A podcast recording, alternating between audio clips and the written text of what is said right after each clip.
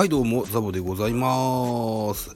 ザボのフリースインガーやっていきたいと思います。この番組ザボのフリースインガーは野球好きなザボがカジュアルに野球を語る番組でございます。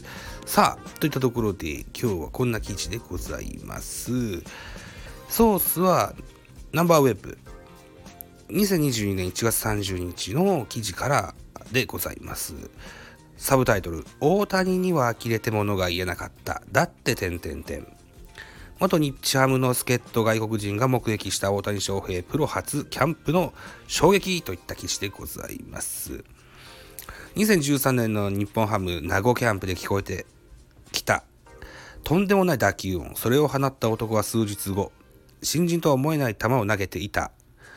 元日ハムのマイカ・ホフパワーが大谷翔平が初参加したキャンプで受けた衝撃を解雇すると。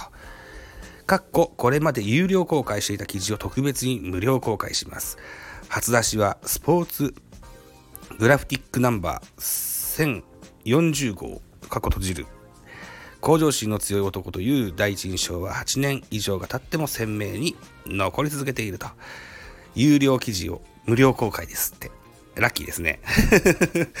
現在は地元アメリカ・テキサス州で保険代理店の営業マンを務める元日本ハムファイターズのマイカ・ホフパワーは大谷翔平選手がルーキーとして参加した2013年の名護キャンプを懐かしそうに振り返ったと。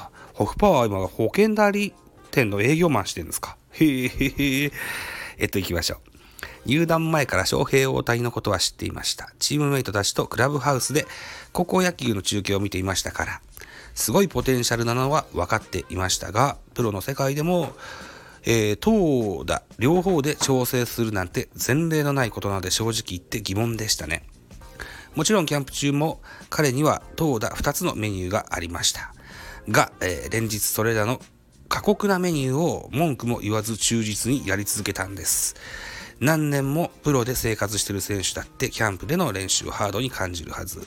練習から一切手を抜かないところに向上心の強さを感じましたと。ホフパワーは語ります。込み出しで、ものすごい打球音にプロ仕様の投球、呆れてものが言えなかったとしておりますね。この時はホフパワーにとって日本ハムでの3回目のキャンプインだった。2年前、斎藤佑樹入団でフィーバーがあったとはいえ、2013年キャンプはさらに常識外れの混乱だったと10回する。ハンカチ王子が来た11年はファンとメディアでいっぱいでした。しかもダルビッシュ有が翌年メジャーに移籍するという噂もあって、メジャースカウトも含めて人だらけ。でも大谷が集めた注目はその数倍でしたよ。そう考えると翔平の平常心の保ち方はすごかったです。青年とはいえ、ホフパワーはすぐに大谷の実力を感じたという。私は稲葉さんらベテランと同じ組で打撃練習をしていたんですが、ある日遠くからすごい音が聞こえてきたんです。なんだと思ってみんなで見に行ったら、翔平の打球音でした。当時193センチ86キロぐらいの細長い体でこんな音を出していたのでみんな感動しました。その数日後に初めて打者に投げる姿も見たんですが、呆れて物がいなかったですね。あ、ストーブになってる。失礼しました。えー、っと、だって数日前にガンガン400フィート飛ばしてたやつが綺麗なプロ仕様の球を投げれるんですから、400フィートとは約122メートルでございますね。18歳どころか大ベテランの雰囲気でした。グラウンド外では愛嬌のある青年でしたけどね、と。振り返ります。込み出し、大谷は生まれつきの才能を持っていましたと。この年のオフにホッフパワーは現役引退したため、テレビ越しでしかさらに才能が開花した。その後の大谷を見ることはできなかった。ただ一緒にプレーしたのはたった1年でも、大谷が夢見ていたメジャー挑戦は近い将来必ず叶えることができるとずっと思っていた。大谷は練習だけでは身につけられない生まれつきの才能を持っていました。打撃では軽くバットを振っているように見えるのにとんでもないパワーショットを放つ。入団当時の翔平は大きく足を上げて打ちに行くのに全体の動きが滑らか。静かな状態から突然爆発するのはケン・グリフィー・ジュニアを見ているようでした。ジェフ・バグウェルやジョシュ・ドナルドソンのような動きの激しいホームランバッターはスイングするたびに、その激しさやパワーがよくわかるのですが、結果的に翔平は同じくらいのボールを飛ばすことができました。投げても同じで、その滑らかな動きでどうやって100マイルが出るんだろうと思いますね。エリック・ガニエなんかは投げるたびに血管が切れってしまうんじゃないかと思うくらいの力が入ってるのに涼しい顔をしながら大谷は球速を出すんですからと。ホクパワーは最初のキャンプから大谷の才能を認めていたが、メジャーでも投打両方で活躍することは想像できていたのだろうか。えー、っと、パフォーパワーはこう答えます。正直ノーです。それは翔平の才能が足りないという意味ではなくて、投打両方を許してくれるチームはメジャーにはないと思っていたんです。どの球団も一つに絞れと迫る予想をしていました。そういう意味でもエンゼルスには感謝しています。制限しなかったおかげで素晴らしい二刀流選手が生まれ、あの細長かった体も丈夫になった。さらに多くの子供たちに夢を与えることにもなりました。その一人がハドソン・ホフパワー君、8歳、えー、長男。